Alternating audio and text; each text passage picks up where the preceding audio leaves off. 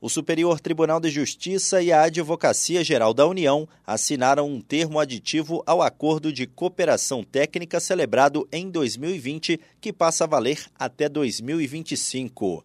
A presidente do STJ, ministra Maria Tereza de Assis Moura, disse que a assinatura do termo aditivo reafirma o compromisso do tribunal em manter o diálogo institucional com a AGU e com todos os atores do sistema de justiça para reduzir litígios e tornar mais efetiva a prestação jurisdicional e mais rápida a tramitação dos processos. O advogado-geral da União, Jorge Messias, ponderou que, além de reduzir a litigância, o acordo serviu para reorientar a atuação do próprio Estado na sua relação com a sociedade. O acordo se desenvolve em duas vertentes complementares. Em uma delas, o tribunal faz levantamentos dos processos da AGU e dos temas jurídicos envolvidos, mostrando qual tem sido o entendimento aplicado pela Corte.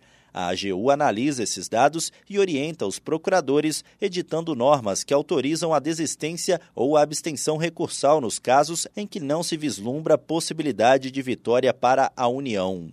A outra vertente envolve um trabalho conjunto do STJ e da AGU para identificar questões jurídicas que se repetem nos processos, as quais são submetidas à Comissão Gestora de Precedentes e de Ações Coletivas do Tribunal, para que eventualmente proponha aos ministros a afetação do tema ao rito dos recursos repetitivos.